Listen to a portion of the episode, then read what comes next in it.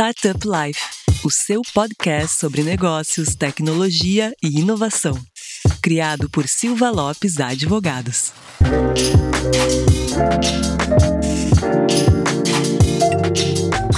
Fala galera, meu nome é Lion Lopes e está começando mais um Startup Life, seu podcast sobre negócios, tecnologia e inovação. E mais uma vez, né, a doutora Cristiane Serra, né, tô tomando aqui o lado, o seu lado na bancada. Não, capaz, é teu esse o lugar. O pessoal falava que eu não estava mais participando. E talvez quem tem mais participação ultimamente nessa bancada do que eu é o nosso grande amigo Pedro Carneiro. É verdade. É, Pedro, seja bem-vindo aqui agora, né? A primeira vez que está gravando um podcast aqui no nosso, no nosso estúdio, na nossa sede aqui do Silva Lopes. É isso Tudo aí, certo, presencial. Pedro? Obrigado pelo convite de novo, aproveitando aqui o South Summit para poder visitar e conhecer a casa nova de vocês aí, bem impressionante. Legal. E junto com o Pedro, ele trouxe aqui, veio muito bem acompanhado com a grande, né, excelentíssima Luísa, né? Que, que é a dama de ferro da Ace aí, né, Lu? Tudo certo, A Lu? Margarete Tati. Se isso pega, É eu tô isso. ferrada, né? Se essa forma pega, eu tô ferrada. Gente, um prazer enorme estar aqui. É incrível esse estúdio, incrível o escritório e sempre muito bom estar com vocês e conversar com vocês. Estou animada para este episódio. Maravilha. E a gente está aqui reunidos aqui num momento muito diferente aqui da cidade de Porto Alegre, que é a South Summit, né? Ah, um evento aí, para quem não conhece, é um evento originalmente espanhol, né, Cris? Exato. E Porto Alegre está fazendo a primeira edição no Brasil com uma perspectiva aí de fazer mais cinco edições, né, Na Cris? verdade, é a primeira edição fora da Europa. Ah, é mesmo? É. Olha, não sabia disso. Então a gente tá aqui num dia chuvoso de Porto Alegre, né? Dia tipo Porto Alegrense, né? Típico hoje Porto é um dia, assim, ó, que quem não conhecia o Rio Grande do Sul conheceu o clima hoje. Porque já fez sol, já fez calor, já ventou, já choveu, Uhum. já fez frio, já ficou tudo embarrado. É verdade. Não pode ser, não seria um evento gaúcho se não tivesse chuva e lama, né? É verdade. Mas o Pedro, acho que tu não conseguiu ainda lá ver o, o, o evento ou conseguiu já, Pedro? Não consegui. Não conseguiu, então. Então estamos encerrando o podcast. Acabou agora, o Pedro acabou de acabar com o Tô indo lá. podcast. Caiu Mas- a pauta. Mas isso, isso, isso é um. Falando em interpéries e acho que de eventos, assim, vocês fizeram. Estavam comentando aqui no off um evento recentemente em Vitória, tem disso aí também, né, cara? Teu voo foi cancelado, né, Pedro? Foi. Era pra chegar aqui, o quê? Eu, tinha, eu ia chegar às 8 e meia da manhã e eu cheguei às duas e meia da tarde. Basicamente. 7, 8 horas no aeroporto. lá, É, isso é, é- Cara, isso é complicado. E tu conseguiu chegar aqui em tempo, né, Lu? Eu acho que eu peguei o último voo, realmente, assim. Eu, eu fiz o, eu fiz o chefe ter o perrengue, né, lá. Claro, eu, tá é, certo. tá certo, a gente Tá tem certo, que, né? né? A gente tem que demandar coisa pro Dias de chefe de vez em quando. Mas lá eu tô pensando aqui, eu acho que São Pedro não gosta da gente, porque toda vez que a gente tá envolvido num evento, e a South Summit nós somos patrocinadores, temos stand lá. É, é verdade. O Lion participou de um painel, a Dani foi jurada do- da batalha de startups. O Lion ainda tem mais um painel para um painel participar. participar. Sempre chove. Sempre chove. Seja os que a gente organiza ou os que a gente participa, cara. chove. Acho que é a gente que tem o dedo podre, né? Eu acho. E a gente tem um. Agora vou- vamos falar de interprete de eventos, depois eu quero escutar a interprete de eventos de Boa. vocês. A gente fez um jantar uma vez aqui, que veio o pessoal da Canary e da Indicator. E o, o Zé Albino também, né? Na época ele tava na, na CRP. E daí a gente ia falar sobre Venture Capital e tudo mais. O evento era para começar, o jantar era para começar às 7, 7 e meia. Sete horas. Ah, foi a Isabel, né? Sim. A Isabel nos ligou sete horas. Estou dentro do avião, parado aqui no aeroporto, e eles não estão deixando ninguém sair porque tá tendo uma tempestade de raios em Porto Alegre. Caramba. E daí a gente, meu Deus, o que a gente faz agora? Gente, aquele dia caiu o mundo em Porto Alegre, foi um caos. Caiu o mundo em Porto Alegre, mas deu tudo certo. Deu certo, ela conseguiu chegar, ela conseguiu comer, conseguiu conversar. Exatamente, exatamente. Mas falando nisso, conta um pouco do projeto de vocês aí, Pedro. No nosso último bate-papo, a gente comentou lá na Gramado Summit, a gente, vocês comentaram ali um pouco sobre o projeto que vocês estavam começando em Espírito Santo. E teve a inauguração aí nesses últimos dias, né? É isso, última semana aconteceu, né? Quando a gente tava falando lá no Gramado Summit, a gente tava se preparando para fazer o lançamento de um fundo que a gente tá fazendo uma cogestão junto com a TM3, que é uma das nossas sócias em outros negócios, e a gente acabou levando um edital para poder fazer uma gestão de um fundo de 250 milhões que vai investir em startups de diversos estágios para promover o ambiente de empreendedorismo e inovação lá no Espírito Santo. Então, são cheques desde 200 mil em aceleração, é que a gente está né, bem acostumado a fazer desde 2012. Sim até cheques de 20 milhões em algo mais parecido com um private equity para trazer empresas inovadoras que estão indo para um Series A, Series B para fazer operação lá no Espírito Santo e montar um novo PicPay, um novo Bank, né, cases aí que são bem relevantes lá. Pô, legal. A Lu tava comentando lá na, na, na South que a projeção é para fazer em 500 startups, né? Isso aí. Isso aí, acelerar 500 startups digitalmente. E quantos que tem Espírito Santo hoje em dia? a gente mapeou 347, digamos assim. Isso. A gente vai ter que criar muitos negócios é, lá também. Justamente era essa a minha pergunta sobre o ecossistema de, do Espírito Santo. Como é que, como é que vocês entendem ele?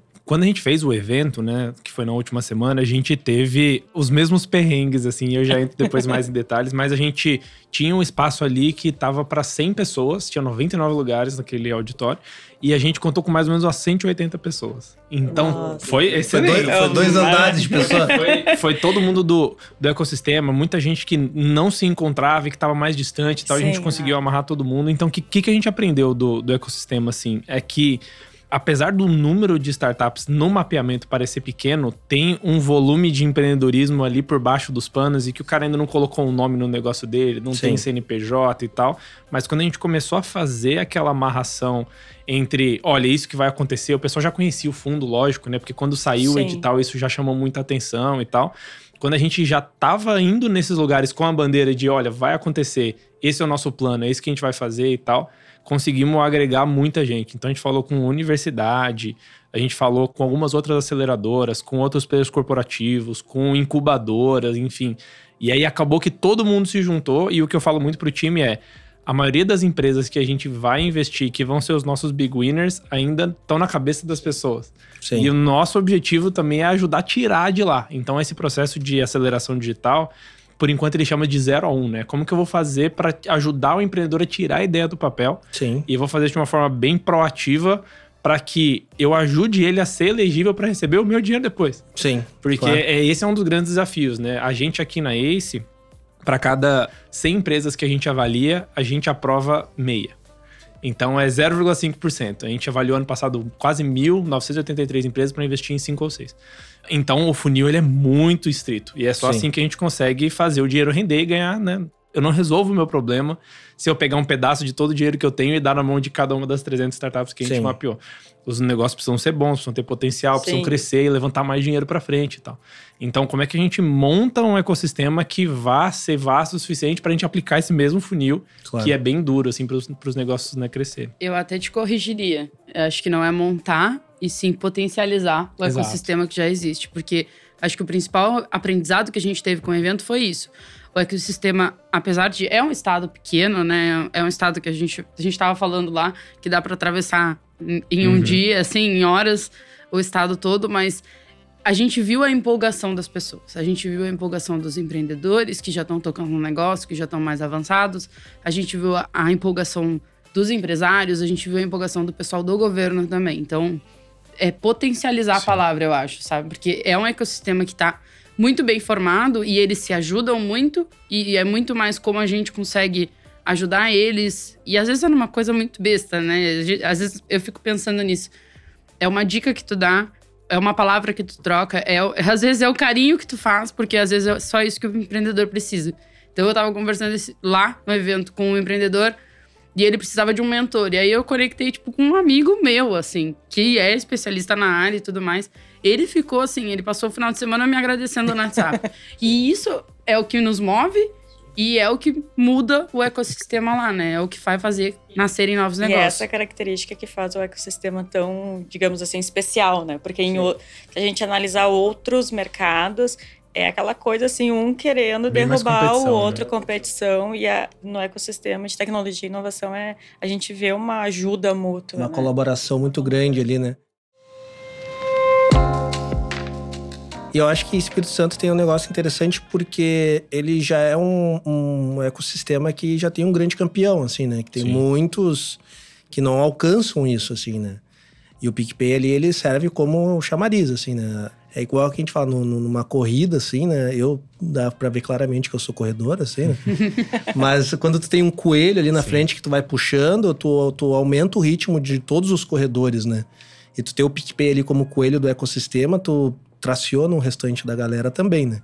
Isso eu acho que é algo interessante e se a gente parar pra pensar, o Espírito Santo ele tá ali, né? No meio do caminho entre Rio de Janeiro e Minas Gerais, que são dois ecossistemas interessantes também. Mas ele chegou a ter um crescimento ali, uns, acho que uns 5, 6 anos atrás, né? Quando surgiu o PicPay uhum. praticamente. E parece que ele deu uma patinada, né? E, e, daí eu faço essa pergunta: esse, esse projeto que, que a Ace tá desenvolvendo agora, encabeçando, ele é um projeto público-privado? É um projeto privado? Como que surgiu isso daí? Ótimo. Acho que o ponto que você colocou sobre você ter uma referência, né? E, e um ponto para você se espelhar e correr atrás é muito importante. Quando a gente fez o evento, a gente montou um painel das, das joias capixabas, né? Quais são os cases, assim. Uhum. E quando a gente começou a olhar, a gente viu que, claro, o, o, o PicPay é muito relevante, mas tem muita gente que teve muito sucesso né, dentro do negócio. Então, Sim. tem o Will Bank, que a gente tava falando agora Sim. há pouco. Os caras já estão com quase 3 milhões de, é, cartões emitidos, então já estão batendo em gente muito grande. Sim. Uh, tem também a Zite, que é a primeira loja, uhum. né? É 100% autônoma, e agora eles já estão com algumas dezenas de lojas no Brasil inteiro. A gente trouxe o, o, o founder lá para falar também. O Rodrigo. O Rodrigo. Então acho que tudo isso ajuda os empreendedores, ou os caras que querem ser empreendedores a olhar e se, e se espelhar sobre o programa em si, ele é um fundo de investimento em que o único investidor é o Banco de Desenvolvimento do Espírito Santo, que é o ah, Legal. Né? Então a gente está fazendo a gestão desse fundo como um fundo de venture capital mesmo. A gente tem uma tese, a gente vai fazer aqueles investimentos que eu comentei em várias faixas diferentes, vamos montar uhum. um portfólio. Mas algo que é importante, que eu tive que repetir bastante nas visitas lá em Vitória, é apesar de ser do Banco de Desenvolvimento do Espírito Santo, esse dinheiro não é de fomento. Uhum. Não é um uhum. dinheiro de giveaway, né? Não é um dinheiro sem contrapartida. É um capital que a gente vai investir, vai pegar a equity das empresas. E a nossa remuneração ACE, a remuneração de quem está gerindo, é 90% vinculada ao sucesso desse negócio. Sim. Sim. Então, é, é, o jeito que a gente gosta de trabalhar, na verdade, né? Se fosse só para colocar ali o número de horas e mandar a notinha todo mês, isso Sim. não ia funcionar muito pra gente. Só que a gente está muito comprometido em fazer os negócios escalarem né, de uma forma exponencial. E é aí que a gente vê onde está o nosso valor. A gente vai ter a Sim. nossa participação. Então é isso. E aí, de quebra, né? Quando a gente conseguir fazer isso acontecer, eu vou gerar mais divisas para o Estado. Sim. E aí isso pode gerar um reinvestimento, esse dinheiro depois pode voltar para educação, saúde, logística, transporte. E aí eu tô meio que trabalhando para poder gerar mais, mais capital aí pro, povo né, do Espírito Santo. Legal. E a gente estava comentando aqui em off que, uh, fora toda essa parte de investimento e aceleração digital, vocês estão entrando ali em parceria também para no, no, desenvolvimento no espaço físico ali onde vai acontecer um pouco o, o centro ali de inovação que a ACE vai centro de inovação, né, mas onde as interações junto com a ACE vai tá vai ocorrer, né? É, um, um dos pontos que a gente, desde o começo, né, quando a gente fez a proposta lá atrás, a gente considerou que era bem importante e que marcou pra gente, né, isso quando a gente tava fazendo a aceleração, é você ter a proximidade física de quem tá lá passando por esse processo, né? E, e eu até comentei isso no, no evento de lançamento. Você pode passar pela jornada, mas a jornada do empreendedorismo normalmente ela é muito solitária. Sim, sem Porque dúvida. você é o último responsável por todas as decisões, você não consegue dividir muito da experiência porque você tá num momento muito ímpar, né? E quando a gente fez os processos de aceleração na ICE lá no começo, tem muitas pessoas, tipo a Convênia, tipo a Cuponeria, cases que são os nossos primeiros acelerados lá atrás, que eles batem no peito e falam: Eu sou da turma 4 da ACE, eu sou da Sim. turma 6 da ACE. Porque aquele grupo ele gera uma aproximação e, e gera uma cumplicidade entre, né, entre os empreendedores. Sim. Então a gente vai fazer um trabalho que, por mais que agora precise ser ou híbrido, né, ou semipresencial, porque uhum. agora a gente vai tá, abrir um pouco mais o espaço, mas a gente precisa ter um contato físico para as pessoas conseguirem né, dividir. Então, um espaço físico ele era muito importante quando a gente foi montar a proposta.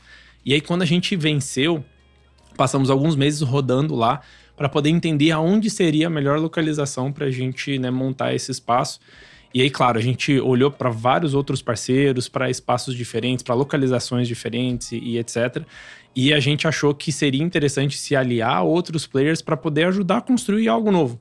Sim. Né? Tem um, um, prédio lá que é o. Ele chamou hoje de CTV, que é o Centro Tecnológico de Vitória, que já foi um prédio da Xerox lá no início, depois foi da Petrobras, depois foi da Accenture, também foi um espaço do PicPay durante um tempo, enquanto eles estavam em scale up. Tem história. Tem história. Paredes, tem tem, se as paredes falassem, né? Tem, tem, muita gente que foi lá no evento com os olhos marejados de nossa, cara, faz anos que eu não venho nesse auditório, é um negócio Sim. que traz muitas lembranças, porque Aí, foi um é epicentro também, do né? ecossistema, né? né? Isso, isso gera tempo. influência em quem tá Com dentro. certeza. E aí tem um mastro lá que eu falei pra Lu que a gente vai fazer uma bandeira de 20 metros quadrados uh, e que a gente realmente precisa colocar a nossa bandeira lá. E a gente tá, né, junto com outros players ali do ecossistema, montando um. como se fosse uma joint venture para poder revitalizar aquele espaço e abrir isso para os empreendedores sem custo, sem nada, para poder ser o nosso né, centro de operações, para que a gente traga os nossos mentores lá, para a gente montar um, uma trilha de conhecimento e ali ser o ponto de referência para o nosso processo de aceleração, para que um cara que esteja passando por um momento específico, ou um desafio, ou um problema, ele consiga estar tá lá junto com todas as pessoas ali são como ele. Sim. Que é uma das coisas que é mais difícil para o empreendedor quando ele está começando, né? Ninguém Sim. consegue se relacionar assim é. pelo momento muito específico. Isso que o Pedro falou de revitalizar uma parte, ou um prédio, enfim, uma área da cidade, é muito legal, que também conecta o ecossistema com quem não faz parte dele, né? A gente está vendo isso aqui agora, é, né? Exatamente, né? dizer. É, para quem, quem o... não é de Porto Alegre, né? A South Summit está acontecendo nos cais do, do Porto, aqui de Porto Alegre, uma região que foi abandonada durante um, décadas aqui. E trazer um grande evento de inovação pela primeira vez para Porto Alegre, acho que nesse porte, né, Cris? É a primeira vez. Antes disso, só a Copa do Mundo. Ah, é. Mas daí tu percebe que ali nos corredores a gente encontra os velhos amigos e conhecidos parceiros, mas também tu encontra muito outsider, que é o cara Sim. que nunca viu nada, nem sabia. Hoje eu fui almoçar com foi interessante, foi almoçar com. Uh, teve um almoço lá, daí. Né, era aquelas mesas que os caras meio que fazem um sorteio e tu senta com pessoas que tu Legal. não conhece, assim, né? E daí era um colega advogado, assim, e, e eu achei engraçado que o cara, pô, o cara tem um. Ele trabalha lá com parte de PI e tal, um, uh, bem legal até. 55 anos de escritório e ele, cara, eu nem sei o que eu tô fazendo aqui. Olha só. Eu, como assim, cara? Não, sei lá, me convidaram, não, não, não sei o que é startup. E daí tu vai conversando com esse cara e esse cara vai meio que abrindo aos olhos do tamanho que é as oportunidades de tecnologia e tudo mais. E tu acaba plantando uma sementinha ali de tu trazer mais players para dentro do ecossistema, porque o ecossistema ele só vai crescer também se tu colocar pessoas novas, né? E pessoas novas não precisam ser novas de idade, né? Tu Sim. tem que colocar novos entrantes para dentro do, do, do ecossistema. E eu acho que tu usar isso de pontos, marcos históricos da cidade, onde já tem uma identificação da cidade, tu passa uma mensagem para a cidade, para a população Exato. da cidade, que o cara, a cidade ela tá se renovando, né? Acho que Porto Alegre está passando muito, muito isso pela South Summit e talvez vocês estejam fazendo algo semelhante lá em E a Vitória. gente tem uma outra área aqui em Porto Alegre também que passa por isso, que é a, área onde está o Instituto Caldeira, que inclusive a gente está, ah, né? A nossa sede lá tá, tá em construção, tá é, em obra. Então, a nossa nova unidade. Vocês conhecem Caldeira já ou não? Eu conheci não. bem no começo. Eu quero muito levar o Pedro lá, porque é, pelo que eu vejo, tá muito é incrível. É assim. Também ajuda a revitalizar uma área da cidade que era completamente abandonada, que era o quarto distrito. Uhum. Então tá trazendo uma vida nova para lá. Daí tem, que claro, se transformou, assim, Se transformou. Né? Tem também outros comércios ali em volta, principalmente bares. Sim. Mas é uma outra vida para a cidade, né? É, e daí acho que parte da, de fomentar um pouco o ecossistema. E eu vejo assim, Porto Alegre é um, uma cidade pequena, né? Pô, vocês estão. A, a, a Lua é gaúcha, né? Mas o, o Pedro, tu for tu, uh, né, ver São Paulo, é uma cidade de 20 milhões de habitantes. Esquece que, cara, Vitória deve ter o que deve ter, mesmo tamanho de Porto Alegre, quase. Um eu pouquinho é menos, né? Um milhão, uhum. talvez, né? E tu é muito distante, assim, né? A gente imaginar que ah, a gente consegue replicar o que tem em São Paulo, em Porto Alegre, em Vitória, não é a mesma coisa, né? Tu tem muitas especificidades nisso. É. E meio que a cidade tem que abraçar um pouco essa vontade também de ter inovação, né? Porto Alegre dos últimos anos vem acontecendo bastante isso. É, o quarto distrito é um baita case que eu acho exemplar, assim uma região completamente destruída da cidade e hoje está se tornando provavelmente um dos maiores hubs de inovação que o país vai ter. Uh, realmente está muito legal lá. Convido vocês a participarem lá. Quando a gente inaugurar a sede, já deixei legal. o convite aqui. Já está o convite feito. A nossa nova unidade. Sede não, nova unidade. Unidade, sede é só aqui. Não me faça fazer mudança, Cristiano. Mas, eu, ô, Lion, eu acho que o Rio Grande do Sul como um todo, eu vou, vou defender o meu lado como gaúcha, vou, vou atacar de bairrista, pessoal, que vocês estão me ouvindo, seria Já que falam que a gente é bairrista, então... Né? Ok, levantei minha bandeira de bairrista. É, o Rio Grande do Sul como um todo. Eu sou de uma cidade do interior, chamada Pelotas, para quem está nos ouvindo. Que é uma grande cidade do interior, na verdade. Exatamente, mas que se desenvolveu muito. E foi muito legal ver nascer essa comunidade, esse ecossistema lá, assim, porque foi quando se levantou o parque tecnológico que começou, de fato, a todo mundo se conversar. Porque existia, por exemplo, a Melhor Envio, que é do nosso portfólio e é cliente de vocês. A Melhor Envio tipo, cresceu, nasceu, cresceu e ainda está em Pelotas. E é um ecossistema que se ajuda muito, que compartilha muito, que troca muito e que tem conseguido se aproximar cada vez mais de Porto Alegre.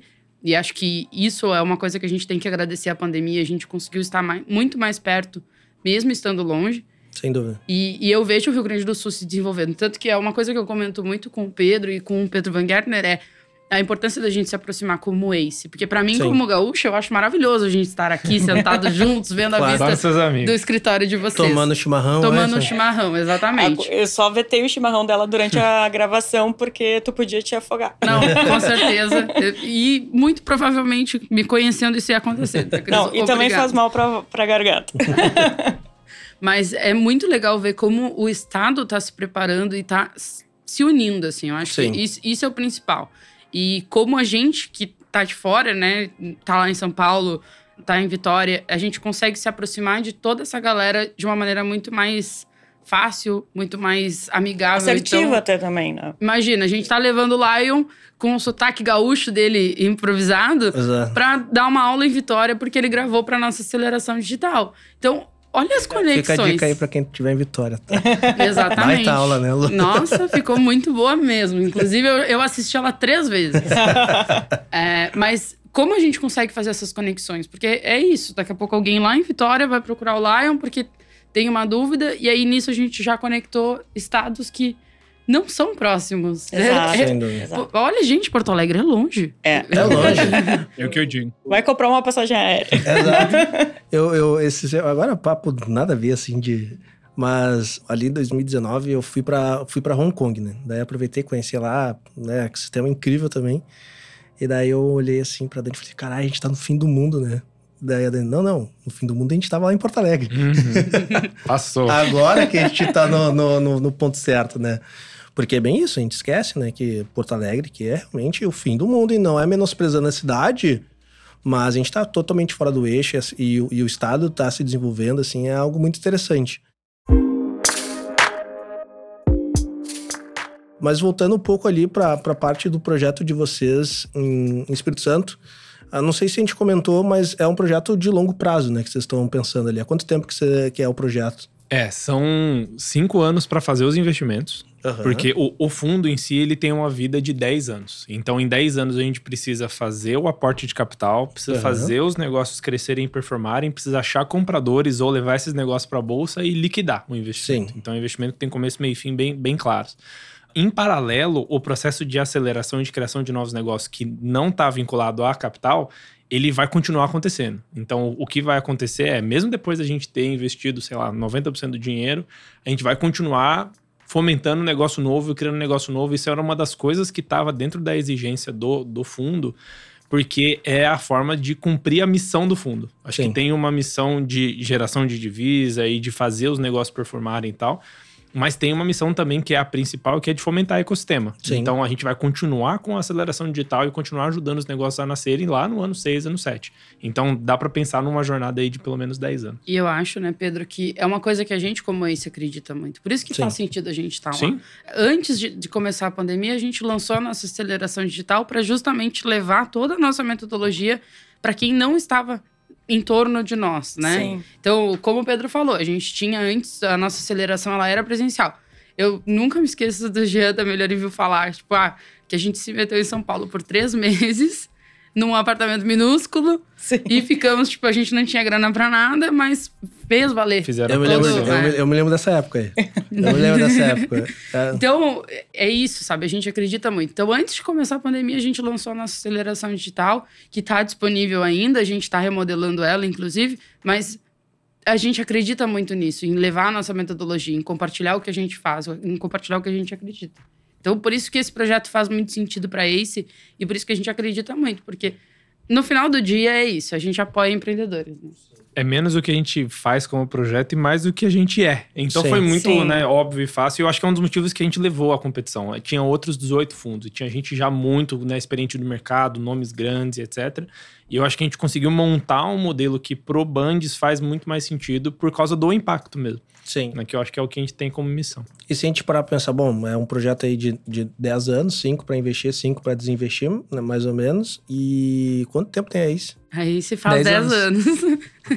É, esse é o tamanho do projeto. a gente estão... completou já alguns ciclos bem bacanas, assim, né? Quando a gente começou a fazer os primeiros processos de aceleração, a gente tem o que a gente chama de vintage, né? Ou seja, todas as empresas que a gente investiu acelerou em 2012, é o vintage de 2012, que são uhum. as turmas, né, que a gente foi Sim. montando. Então a gente já tem alguns anos em que a gente já está praticamente 100% desinvestido, ou alguns negócios que a gente vai continuar porque a gente acredita na geração de caixa e que não é o momento ainda e etc. Só que a gente já entendeu aonde você coloca energia, em quais momentos e em quais empresas, né? Porque não são Sim. todas que vão conseguir aproveitar o nosso trabalho mais hands-on. Sim. E a gente já entendeu com o histórico, né? A gente a 120 que a gente investiu, para essa 120 a gente acelerou 450. Sim. Então tem né, volume de contrato, a gente já né, pisou muito na bola também em contrato em termos, Sim. em execução, em negociação. E a gente tá carregando toda essa expertise aí né, no, no time para poder tentar fazer isso agora num novo ciclo com mais capital e melhor. Sim. E um ponto sobre o processo ali de investimento, vocês têm tese definida, até para quem é de Espírito Santo, que estiver nos ouvindo saber se pode se submeter a, a vai ter um ciclo de, de abertura para submeter a, a sua empresa para ser analisada? Como que vai funcionar? Sim, a gente tem algumas teses que, como eu falei, né, são alguns perfis que as empresas podem se encaixar dependendo do momento dela. Uhum. A gente não está especificamente olhando como outros fundos fazem para uma tecnologia. Então, ah, puta, é um fundo de machine learning ou é um fundo de cripto. Não necessariamente, então a gente é agnóstico nisso e agnóstico também no setor. Então a gente não está olhando só para agro, a gente não está olhando só para indústria, a gente não está olhando só para fintech. Então, quais são os, os, critérios aqui, né? A gente está olhando para empresas que têm potencial exponencial, então muita coisa que é digitalizada, que pode ser digitalizada, pode ter algum hardware envolvido, pode ter até um serviço tradicional envolvido. A gente tem dezenas de exemplos de negócios que tem cara de tradicional, mas o modo de funcionar dentro lembra muito uma startup. E aí sim ele é elegível, ele é escalável. Sim. Então tem desde print, por exemplo, que o, que o ah, Florian ah, criou lá atrás, uhum. antes da, da Loft, que na casca é, entrega o mesmo valor. Sim. Só que por dentro ele funciona de uma forma muito diferente. Então a gente está procurando por esse tipo de negócio, que é uma das formas que dá para inovar e acelerar negócio que tem uma cara mais tradicional. E a gente está fazendo isso em grupos, né, em batches. Ou seja, no, na quinta-feira passada, a gente abriu os períodos de inscrições para os nossos dois programas. Uhum. O primeiro, que é o programa do Zero a Um, que vai ajudar os empreendedores que estão com uma ideia no papel e, e enfim, de, de, conseguir dar aquele empurrão e um, um apoio metodológico também, né? Para poder tirar isso do, do papel. Eu acho que uma coisa que vale só reforçar com relação a esse curso é que a gente vai acompanhar de perto. Então uhum. não é só, ah, a gente vai entregar o conteúdo, vai entregar é, o material complementar, vai fazer uns exercícios. Não, a gente vai acompanhar eles de perto. Sim. Então a gente vai corrigir o exercício, a gente vai conversar com eles, a gente vai conectar eles com mentores. Então, esse é o grande diferencial, eu acho, do nosso curso. A gente vem vendo alguns cursos semelhantes no mercado, mas o hands-on que a gente tem, a maioria não entrega isso. Sim posso dizer até, vou me arriscar aqui a um data foda-se, perdão pelo... Mas, tipo assim, 85% não, não entrega isso. Sim. Então, eu acho Sim. que é o diferencial muito grande do, do curso de zero a um. Coisas que, que a gente aprendeu, assim, que a gente usa hoje no portfólio, né? Muitas vezes, o CEO não sabe ser CEO. Por que não tem curso para ser CEO? Primeira é, vez que você vai sim. empreender, você está tentando né, aprender tudo ao mesmo tempo e como liderar e gerir o negócio é muito difícil, dar direção.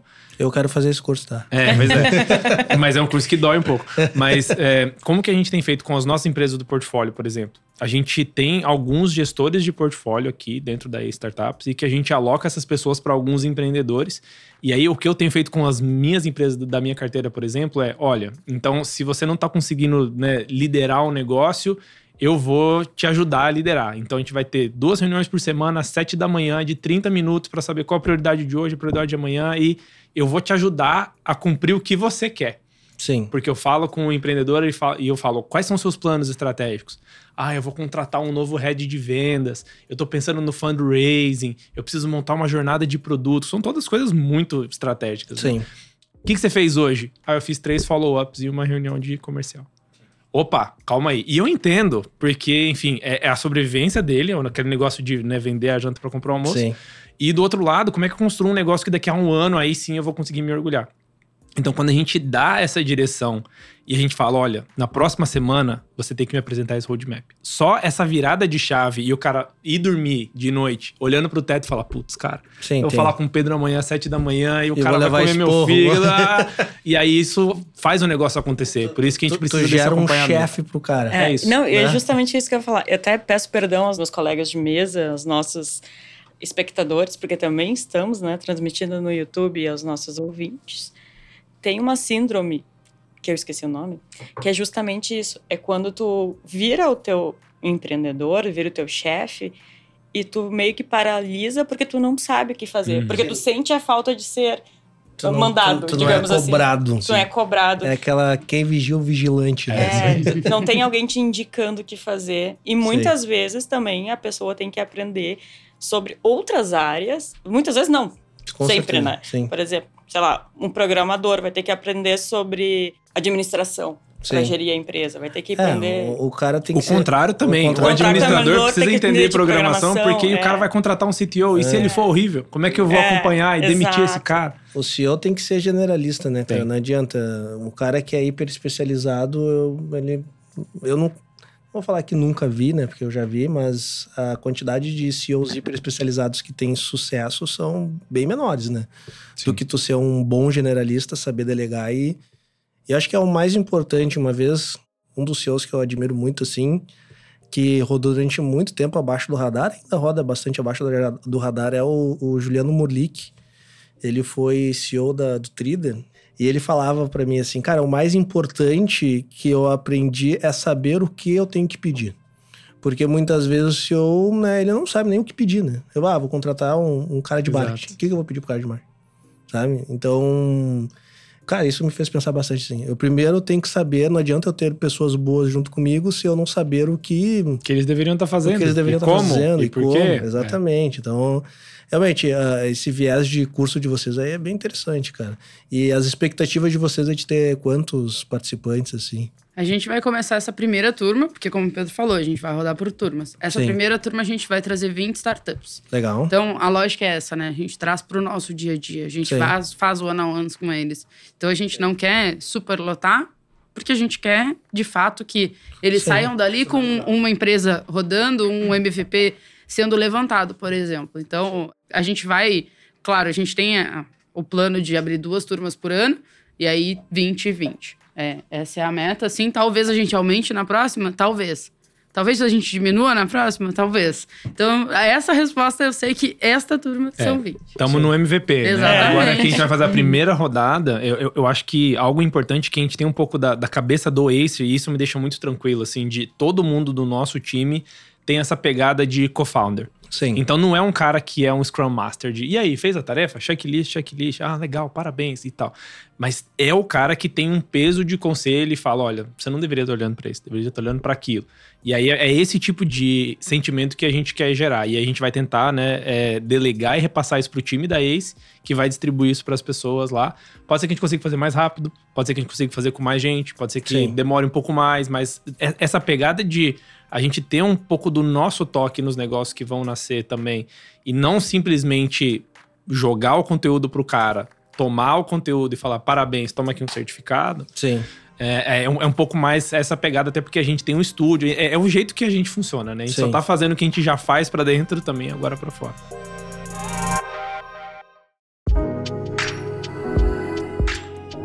das últimas conversas que a gente teve, não só hoje aqui, mas até mesmo na Gramado Summit, nos outros podcasts e também em outras conversas de bastidores, assim, para mim fica bem claro que aí está no momento de bastante transformação, assim, Sim. né, cara? Vocês, vocês vinham se desenvolvendo e se posicionando no mercado de um determinado forma, né? Muito mais começando como aceleradora e, e ganhou muito mercado e muito foi muito renomada por isso. Mas hoje vocês estão num processo muito mais de uma gestora de inovação, de uma consultoria em inovação, né? Com parte de, de corporate, uh, de inovação aberta também. Cara, como que foi essa transição ACE? Assim, estão mudando de sede também, Sim. né? Como que tá sendo essa transição para quem tá vivendo no dia a dia? Porque às vezes quando a gente tá dentro do cenário, a gente não enxerga muito bem Sim. o que tá acontecendo, né? a gente perde esse ponto de referência, né? Mas como que tá sendo isso, cara? Acho que é bem legal falar que eu acredito que o que a gente tá fazendo hoje é basicamente o que a gente começou a fazer lá no início, só que de uma forma mais apurada e mais orientada, né? E aí eu olho, por exemplo, para minha trajetória profissional e para as pessoas que vão amadurecendo e vão falando, putz, eu entendi o que, que eu faço de verdade, qual que é o meu chamado, a minha vocação. Sim. É isso. Então eu fiz um pouco disso em cada uma das coisas que eu vi e agora eu tô tentando né, lapidar e deixar isso como algo mais em evidência. E é um pouco da nossa cabeça, assim, a gente a mudança de posicionamento pode ser um pouco mais clara para quem está de fora, de caramba, tem a frente de consultoria de inovação, agora os caras estão abrindo vários outros negócios, etc. Um livro que eu acho muito bacana sobre isso é o Sonho Grande, né? Que os uhum. caras falam: olha, a gente faz uma coisa. Só que a gente faz uma coisa muito bem, primeiro, e aplicado em todos os cenários possíveis. E olhando para o que a gente faz e qual que é a nossa grande vocação, é tirar os negócios do zero. Ponto final. Uhum. E aí a gente faz isso como? Eu pego o dinheiro dos outros e invisto e procuro bons negócios. Eu tento achar empresas que ninguém mais acha, eu tento achar coisas nas empresas que ninguém mais encontra. Eu crio um negócio aqui dentro e um desses negócios é uma consultoria de inovação, um desses negócios é uma, é uma corretora de câmbio, um desses negócios é um negócio de educação, um negócio é um negócio de saúde. Mas eu não preciso da expertise de todos esses, né? A gente está muito focado em fazer o launchpad, tirar os negócios do zero. Uhum. E aí, pelo menos pra gente aqui dentro, tá muito mais clara essa vocação. E por isso que a gente é uma empresa só e todo mundo entende isso, não tem muito mais conflito. E para fora, eu acho que esse é o nosso grande desafio agora, né? Como é que eu simplifico tudo isso e comunico e falo, não, calma. Sim. Tudo que a gente tá fazendo aqui, porque hoje o Cortex tá com 5, 6 anos, já é uma empresa de 100 pessoas. Sim. Já não é mais o negócio que eu tô tirando do chão. Sim. Né? Então, o período de vocação meio que passou e que foi o que construiu o negócio do zero. Mas eu, hoje a gente tá com esse desafio de como é que eu coloco uma identidade, mas a identidade é essa. para mim tá muito claro. A nossa Sim. vocação é tirar negócio do, do zero. Não, e Sim. quando a gente conversa também, né? Eu acho que hoje, por, por exemplo, pro Lion, que tá tendo muito mais contato com a gente, já tá entendendo do que a gente tá fazendo, é muito mais fácil. Sim. Então, Sim. que bom que a gente tem um espaço como esse para mostrar de novo tudo que a Ace faz, né? Que é sempre a, a, sai na imprensa, a Ace aceleradora. E aí a gente fica, não, mas. E eu percebo que isso para vocês. Não só, sabe? Vocês querem ser reconhecidos não só por isso também. Né? Exato. Né? Não, a gente tem muito orgulho. E por isso que a gente faz tudo isso que a gente faz, aceleração digital e tudo mais, mas não é só mais isso, sabe? Tipo, tem, tem muito mais coisa por trás que tem um processo enorme por trás. Tudo isso que o Pedro falou, a questão da consultoria, tem um processo enorme. Claro. É um time enorme trabalhando. Toda a nossa questão de criação de, de negócios a gente acompanha de perto todos esses negócios. Não é simplesmente, ah, criamos, vai lá, Venture Founder, faça o negócio virar. Sim. Não, todo mundo na ICE acompanha, sabe? O Pedro acompanha, Pedro Van Kertner acompanha, todos os sócios acompanham. Então, é isso que a gente tem tanta vontade de mostrar para o ecossistema, sabe? Claro. Tipo, a gente acredita muito no empreendedor e tanto que a gente está trazendo empreendedores para cá. A gente acredita no empreendedorismo por, e por isso que a gente trabalha com corporações. Então, Sim. é muito legal a gente poder falar sobre isso porque aí as pessoas têm consciência de que, tipo, não é só aceleração, sabe? Claro. É ótimo, a gente ama ser três vezes eleita a melhor aceleradora da América Latina. A gente ama isso. Sim. Mas a gente também quer levar as outras palavras. É, evoluiu, né? É, é o, um negócio foi, evolução. Foi evoluindo e acho que isso é interessante. E não querendo nos, nos comparar longe disso, mas ter empatia pelo momento Aí você está fazendo 10 anos, casualmente uhum, a gente também sim. fez 10 anos recentemente. Vocês estavam no nosso jantar. Muito obrigado, espero que tenham curtido. Foi ótimo. Mas o ecossistema evoluiu muito de 10 anos para cá, né? A gente também tinha essa questão de, ah, são um escritório especializado em startup. E hoje a gente faz muito mais do que só. Não gente... usam bermuda, não usam é, gravata. sabe? O diferencial é porque não usa gravata. Não, cara, nosso diferencial não é esse. Nosso diferencial é outro, entendeu? E talvez leve um tempo ainda pro, pro ecossistema, porque quando tu faz algo muito bem feito, é óbvio que aquilo vai te marcar. É como uma, quando as pessoas confundem um ator com um personagem. Exato. Tu faz aquilo tão bem feito, tu vai marcado. A Ace é, é, muito marcado por ser uma aceleradora, porque fez um trabalho excelente, tanto que foi premiada por isso. A gente é marcado por ser especializado em startup, porque a gente fez um trabalho excelente, mas hoje a gente né, atende fundo, atende big techs, atende né, empresas do, do, do, mundo inteiro, tem o seu, seu diferencial e, e é uma luta. Mas a gente eu acho que o ecossistema nos enxergar esse desse formato e nos enxergar, eu acho que é um reconhecimento pelo trabalho Sem feito. E daí cabe a gente também fazer um trabalho tão bem feito como a gente fez no início para a gente ser reconhecido dentro dessas novas áreas também. Mas é um desafio, né? Total. E eu acho que a gente tem muito papel como ecossistema de se ajudar. Vou te dar um exemplo na prática. Eu e, e, Pedro Carneiro estávamos conversando. Ele, não, vamos falar com o pessoal do Silva Lopes para atender as startups do Bandes lá do, de Vitória. Eu disse assim: não, Pedro, o Silva Lopes mudou um pouquinho a, a, o posicionamento, eles estão focando, né, num público diferente. Aí ele, ah, tá, entendi. E aí, isso muda totalmente. Certo. Então, que bom que a gente, como ecossistema, e de novo, né, a gente tava falando de um evento que está transformando um estado e uma cidade a gente tem esse papel de transformar, né? Sem dúvida. Então, sem dúvida. É, eu transformo pro Silva Lopes e o Silva Lopes transforma para Ace, sabe? E essa roda vai girando. E isso é o que é o fantástico do ecossistema. E é a questão da comunicação também, né? Porque se vocês estivessem lá fechadinhos, tocando tudo isso, mas fechadinhos, não sem se bota, não uhum. se comunicando. A gente aqui fechadinho também, sem se comunicar, a gente não, nunca ia saber o que vocês estão fazendo vocês não iam saber o que a gente está fazendo, nossos ouvintes nunca iam saber o que está acontecendo. Exatamente. E esta é a mágica do network, querido é. Mas agora, é, falando um pouquinho da ACE aqui no, na South Summit, né? O, bom, acho que um dos primeiros agendas era a tua participação, né, Pedro? E não rolou, né? É. Temos algumas participações da, da ACE, né? Eu, eu tava aqui em duas bancas do processo das finais ali do, do South Summit, né? Eles uhum. tinham acho que 1.300 inscrições, acabaram diminuindo para 50 e eles pegaram algumas pessoas para serem um júri dessas etapas finais. Uhum. Um dos júris que eu tava alocado era hoje, às 10 da manhã, e eu tava em São Paulo, né? Eu devia estar aqui já, mas não estava. Tava um pouquinho longe, Um pouquinho só. atrasado. E aí eu repassei isso para outra pessoa. Eu vou ter uma banca nova amanhã. É, uma era de indústria, outra era de energia, dois, dois mercados que eu amo. Legal. É, que são a minha origem, né? No fim, eu tive uma startup Sim. de energia ano passado. Eu trabalhei Sim. numa indústria também antes, então é, gostei pra caramba.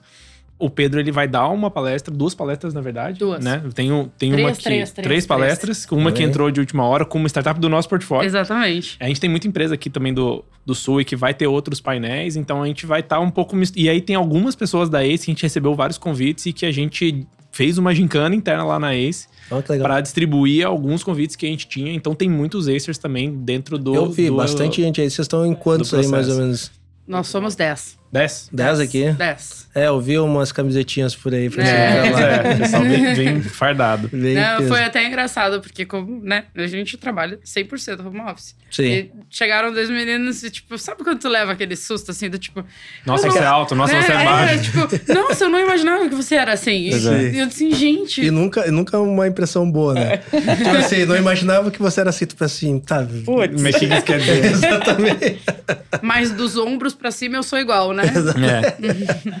Então a gente tá com, sei lá, vários papéis. Desde eu tenho agendas com potenciais investidas, eu tenho agendas com fundos para falar sobre o Bandes e as, as coisas uhum. que a gente tá fazendo lá em Vitória. Eu tenho outras agendas para poder falar com outros fundos, tem as palestras, tem o júri e tem o nosso time que vai rodar tudo, né? Eu, eu vou conversar com algumas empresas do México, vou conversar legal. com algumas empresas da Europa. E, e agora isso tá que é legal de evento, porque vai além da programação Sim, do evento, Exato, né? Ou além do ali tu ter um stand, conversar com as pessoas que vêm no teu stand. Não, já ouvi de diversas pessoas que estão ali participando da South Summit de ah, eu tenho uma agenda fora, enfim. É, eu, eu tenho... Tem um podcast. Eu, tem um podcast. Tenho um podcast. Eu tenho uma, eu tenho uma teoria, vamos ver se a Lu e o Pedro concordam comigo.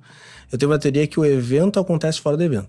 Uhum. Né? Porque ali no evento é, cara, é o proforma ali, doisinho, tapinha nas costas, né? Tira uma foto. Mas é antes, durante e depois, fora do evento, que realmente acontece as grandes conexões, né? E falando em side events, assim, a gente vamos, vamos puxar um pouco aqui também a brasa pro nosso lado. Hoje a gente vai fazer um jantar muito bacana também para falar aí, juntando alguns, alguns venture capitalists aí do Brasil. Né? Pedro vai estar tá lá, Lu também vai estar tá lá, né? Com certeza. E, e acho que isso é um negócio interessante que tem no mundo de VC, no ecossistema que a, que a Cris comentou antes, que é muito essa questão de colaboração, né? Então, essa troca também de informação entre os VCs, entre os gestores de, de fundos é muito importante, muito enriquecedor, assim, né? Qual é a tua expectativa hoje de, de encontrar uma galera? Eu, eu, tenho um case muito legal que a gente fez exatamente isso no ano passado e acabou rodando muito no online e a gente vê que no offline isso tem muito mais efetividade, que é o seguinte.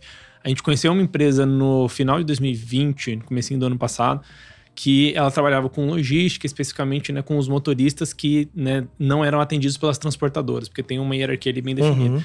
A gente olhou para o negócio, viu um potencial gigante, a gente viu que tinha alguns lugares que a gente podia ajudar, mas tinha uma, um negócio sobre conhecer esse mercado que é bem pulverizado, tem alguns influencers, é um mercado que a gente não conseguia entender como Sim. o negócio funcionava por dentro, porque é um microcosmo ali muito fechado. E a gente falou: olha, eu gostei muito do negócio, só que para investir, a gente não pode ser o único. Eu preciso trazer algum cara que tem as skills que eu não tenho, que vocês Sim. também não têm, infelizmente. Sim. Uh, então a gente rodou e a gente colocou os caras nas costas e falou: olha, vamos falar com outros fundos, vamos vender o negócio com vocês e vamos lá. Então a gente fez isso com o nosso time aqui, apresentamos, a gente ajudou eles a apresentarem para vários outros fundos, Legal. acompanhamos o processo de avaliação de investimento de vários outros, etc. E falamos direto né, com os gestores e com os diretores dos fundos que estavam para investir. E no fim das contas foi um investimento que a gente fez na motorista PX, acho que foi ah, no meio do ano passado. Eles estão aqui, inclusive, um dos painéis vai ser uhum. dele. E a gente fez um investimento, teve a Ace que liderou a rodada, teve a BR Angels, uhum. teve a Great Ventures, que são a Great Ventures é, também é parceira da Ace lá desde o começo, 2012, 2013. E teve a Randon Ventures. E a Sim. Randon é um dos clientes mais importantes, né? Da Ace uhum. Cortex, que é a nossa consultoria de inovação. A gente começou com eles lá atrás, em 2019. Com a área de inovação da Randon estava nascendo. Eu fui lá para Caxias para fazer as primeiras apresentações de tese de inovação e tal. Então é muito legal ver que alguns anos depois eu consigo falar, putz, esse cara aqui tá no momento certo, ele tem o perfil certo, o público certo. Quando a gente montou esse consórcio, a empresa explodiu. Sim. Então, assim, eles já estão olhando para uma rodada nova, a gente já vai discutir, etc. Então, assim, crescendo vertiginosamente, porque cada reunião de conselho é um negócio muito complementar. Sim. Então, é o tipo de coisa que a gente quer montar, assim. A gente vê que, pelo menos para esse aqui, né? Não é simplesmente uma alocação de capital, tipo, vou investir na Vale ou na Petrobras, ou na Tesla. Sim. Mas nenhuma dessas coisas eu tenho nenhum poder de ação, no máximo é um voto que eu vou fazer online lá e acabou. Nesse caso, a gente senta com o empreendedor e um dia que a gente conversa com ele, isso muda a cabeça dele, isso pode mudar e virar o um negócio do avesso. Claro. E aí é isso que gera um melhor envio. É Sim. isso que gera empresas nossas, né, que tem essa, esse viés exponencial. É, se a gente não tá lá no dia a dia, o negócio não acontece. Então a gente busca esse tipo de evento para isso. Sim. Para poder puxar essas pessoas e falar, putz, ok, entendi o que, que você é bom, olha, eu sou bom nisso daqui, e a gente vai montando consórcios porque o foco é no cara, no empreendedor. A gente Sim. não tá competindo para quem vai ter o percentual maior. Eu prefiro que o, o que eu seja um bolo maior e eu tenha uma fatia menor. E eu sei que se eu ficar me acotovelando com outros fundos, eu posso até proteger o meu negócio. Só que ele não vai atingir o potencial dele. E é pior para o empreendedor, sim, enfim, né? sim. Então, é isso. Continuando aqui, tu trouxe um negócio que eu acho muito engraçado da motorista PX e, e dos envolvidos ali. E, cara, a gente também trabalha pro Banco Randon. A é, gente também trabalha para um dos, dos sócios da Great Venture. E a gente é parceiro da Ace também. Uhum. Isso demonstra também como o ecossistema é pequenininho, né, Exato. né, cara? Exato. E tu tem que, tu tem que ter sempre uma ótima política de relacionamento com a galera, porque esse viés, essa pegada que talvez o mercado mais tradicional tem de ser extremamente competitivo, não te leva muito longe dentro do ecossistema desse. Ainda mais quando a gente está falando da parte de venture capital, que tu precisa plugar a tua investida em novos investimentos, né? Exato. Então tu também tem que ter um excelente relacionamento com, com teus parceiros, né? Hoje ali no nosso jantar a gente vai estar com alguns, alguns fundos de investimentos muito interessantes, muitos estão querendo falar contigo, tá, Pedro? Ah, tô, legal, coisa boa. Tu vai ser bem requisitado ali durante... durante... Já tem uma filinha de espera. É, exatamente, durante, durante o jantar e talvez uh, o pessoal fora do, do, do, ecossistema de tecnologia tenha essa visão um pouco, pode ter uma visão um pouco distorcida, que existe muita competição. E agora a gente teve recenti, recentemente, não, nesses né, últimos anos, um aquecimento do mercado de investimento uhum. muito alto, que elevou um pouco os valuations aí das últimas operações. Que, claro, querendo ou não, todo mundo colabora, mas ainda compete. Um bom case, um bom negócio que não está aberto a receber muitos cheques, vai ter uma competição em volta disso. Mas isso acaba sendo um movimento saudável, assim, de, de inter-relação. Eu acho que tem duas visões sobre o mercado de investimento de criação de negócio, que é a visão de cofundador e a visão de RFP. É a visão de projeto e a visão de empresa. Sim. Quando é, a corporação, ou o cara, ou o fundo leva o, o negócio com uma visão de projeto, Aham. ele fala: ok, começo, meio e fim tá claro, eu tenho os meus requisitos, as minhas premissas, eu vou investir esse dinheiro e acabou. O que importa é tudo pra mim e nada pra eles. Beleza. Sim. Quando você olha para a empresa, a gente está muito mais preocupado em construir valor onde não existe e não capturar o valor que já existe. Sim, sim, perfeito. né? Então a gente já a gente já recebeu e trabalhou com algumas corporações que é tudo bem, a gente quer fazer um programa de inovação, criar um negócio junto com vocês. Toma aqui a especificação e mande a sua melhor proposta até tal dia. Sim. A gente falou, cara, mas é assim que você encontra o co-founder? Você vai achar um co-founder como você acha um Uber? Sim. Quem que é o melhor preço, quem que é o melhor cara, não sei o quê, toma aqui e você vai ser o meu co-founder. É como se estivesse colocando LinkedIn lá. Sim. Tô abrindo uma empresa nova, pessoal. Requisitos A, B e C. Se candidatem que eu vou escolher daqui a uma semana. Sim. É 90% de chance que esse negócio Que vai não dar vai dar água, certo, não vai dar sim. certo. Então, a, a- a geração desse tipo de relacionamento, como a gente tem com a Randon, por exemplo, muito tempo atrás, antes da gente fazer o primeiro investimento, é o que faz o valor se materializar. Sem Se eu simplesmente saio plugando todo mundo e começo a colocar isso só no, no para poder ganhar tempo, a, a motorista PX não ia ser o que ela é hoje. Sim. né? Então precisa ter também esse alinhamento entre, entre todo mundo. E eu vejo que com esse, esse aquecimento do mercado, tem muita gente entrando no toque de caixa. Sim. E o cara vai e fala: não, cadê as empresas? Eu escolho aqui e eu coloco. Beleza. Sim. Só que não é assim, né? Porque uma vez que você colocou o dinheiro, a empresa precisa seguir e vai levantar mais dinheiro, e vai Sim. vender, vai abrir um IPO. E aí isso vira um bloqueio, né? No, no caminho da empresa. Eu, eu, eu vou fazer um comentário aqui preservando os nomes, tá? Não, não- Já viu algumas coisas assim acontecerem? ou não? É, É, é. é, falar, é o- a, a Cris aqui, a Cris, quem não sabe, além de host aqui, ela é a head de comunicação do Silva Lopes. Então, se eu falar groselha aqui, ela vai me bater. Fecha o microfone. Exatamente. Mas, cara, isso, mais uma vez, não vou falar em nomes, mas isso é algo que preocupa muito, né? Existe hoje, sim, talvez a gente possa até estar pensando na mesma, no mesmo case, mas existe hoje, sim, um dos principais players aí em número de deals, se a gente pegar a lista dos últimos anos, que é muito difícil lidar quando tu vai plugar outros investimentos, tem cheque desencontrado, governança desencontrada, e isso traz prejuízo somente para uma pessoa que é para startup que está recebendo Exato. esse tipo de investimento, né, cara? Isso, isso é triste de tu ver assim no final das contas, né? Porque bagunça um pouco a vida do cara, né? Bagunça o projeto que ele vai ter, porque é importante esse passar de bastão de uma forma muito bem tranquila e azeitada, assim, né? E quando tu tem algum cara ali no meio que ele prejudica um pouco, complica um pouco a, a É. situação da startup. É né? isso. Mas não vamos, não vamos criar aqui no... A minha última pergunta, lá, até porque a gente está se encaminhando realmente para o final, é mais voltada realmente à questão de, de eventos, né? Já que a gente está aqui gravando durante um evento e sobre o crescimento do ecossistema brasileiro. E casualmente, quem está aqui nos assistindo pode ver que a gente tem uma televisão. Eu estou narrando para né, quem está ouvindo conseguir imaginar. A gente tem uma televisão onde tem duas notícias sobre eventos internacionais, né? Que é a South Summit, que está acontecendo agora, então, que é a primeira vez que sai da Europa.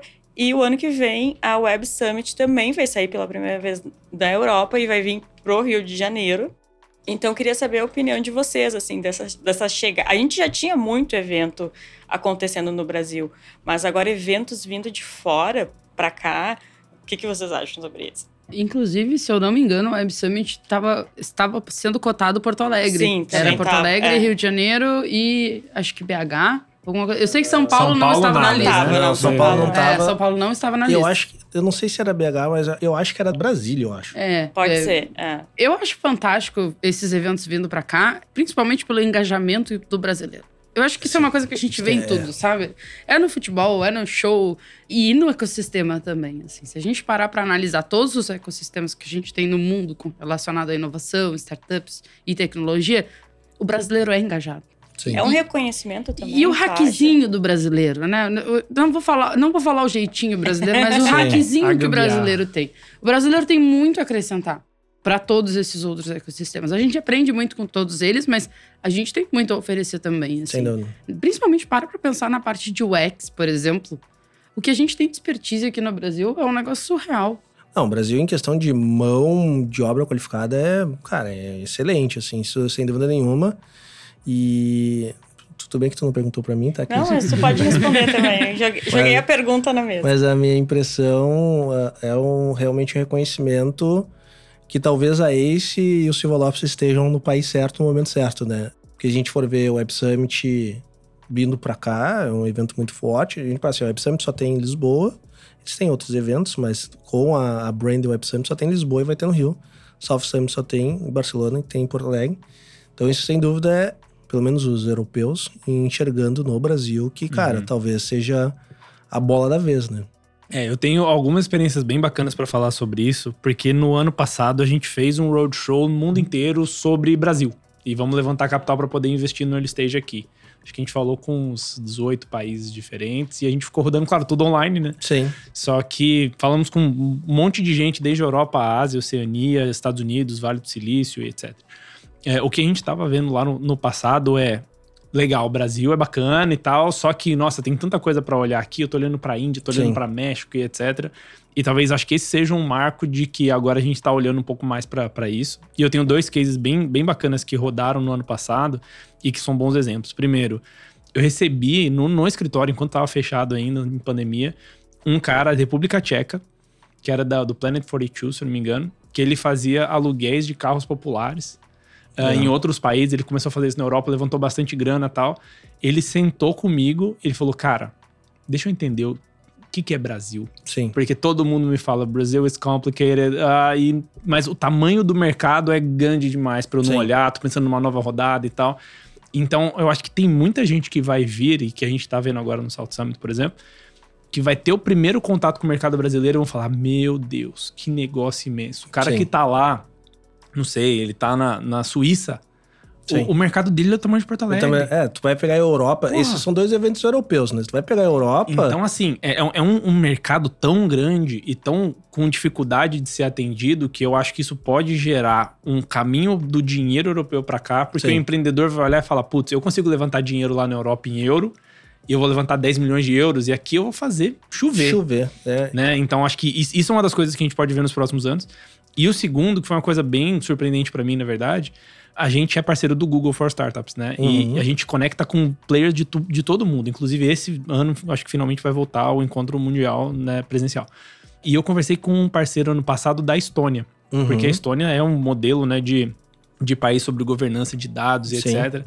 E a moça olhou para mim e falou: Eu tenho um problema enorme. Eu falei, mas como? Que problema enorme? Eu não tenho pessoa de negócio. Sim. Eu tenho muito desenvolvedor, tá saindo desenvolvedor pela janela, os caras constroem produto como ninguém, mas que tipo de produto precisa construir? Como que eu monetizo? Como Sim. que eu vendo isso? Aqui eu tô tendo falta de alguém que vá unir essas pontas. Sim. E eu, porra, isso aqui é o que o brasileiro faz antes do almoço. Sim. Porque a gente precisa disso para sobreviver, né? Então, eu acho que tem também isso de a gente tem um, um, uma frente muito complementar ao que outros caras e outros produtos precisam. Lá fora tem muito produto pronto para lançar, Uhum. Só que tá procurando no mercado e que as coisas não acontecem aqui e tal. E acho que rolar esse match, assim, vai, vai ser bem legal. E se a gente pensar no mercado europeu em si, né? O mercado europeu ele tem que começar a pensar globalizado, porque é um mercado, como tu falou, né? Os, os, países são muito pequenos, né? A renda per capita, tudo bem que compensa, é, né? Um, um, europeu tem renda de Exatamente. uma centena de brasileiros. Mas, mas daí, nesse, nessa visão de, de expansão, o europeu ele vai ter quais opções, né? Estados Unidos, que é tão difícil, é tão é, complicado. Ali é briga de quando, Exatamente. Sim. É tão complicado quando tu entrar em, no, no, mercado brasileiro, mas motivos dessa complicação são motivos diferentes. Ou China, que é, acho que é o mais complicado ainda, Sim. né? Porque tem é, um ambiente ali que tem um ente... Menos transparente. É, Você nem sabe quais são os problemas. Né? Exatamente. Né? Nem sabe quais são os reais problemas. E e daí tu vê o europeu, ele, ele vai para os Estados Unidos, o dinheiro dele não vai valer tanto, ele vai ter uma competição ferrenha, ele vem para o Brasil, ele tem um mercado grande, o dinheiro dele vale mais. It's complicated, mas, né, com o dinheiro essas complicações ficam muito mais fáceis é, para ele lidar fazer. também, né? Dá para fazer. Mas desculpa, Lu, tu, tu Não, tu eu ia comentar que é muito legal ver é, esse movimento dos eventos, mas o próprio Google for Startups, eu tive uma call com eles esses dias, o Pedro sabe, tipo, do interesse deles de criar comunidades aqui com o Brasil e, e em inglês para conectar com os empreendedores ao redor do mundo. E quando a gente teve esse papo, foi muito focado em empreendedoras uhum. mulheres. Uhum. E, e foi muito legal ver, assim, e a, e a abertura deles. E isso que eu acho que é o que faz com que esses eventos venham para cá, com que a gente consiga trazer esses investimentos. As pessoas estão abertas para isso. O próprio Google, tipo, eu disse assim, gente, eu expliquei todo o cenário que a gente tinha aqui dentro da ACE, por exemplo, de founders mulheres e tudo mais. E aí eu disse, o grande problema é a barreira do idioma. Sim. Porque a gente não é ensinado. Sim. Né? É muito diferente do que com relação à Europa, por exemplo. Não é. Sim.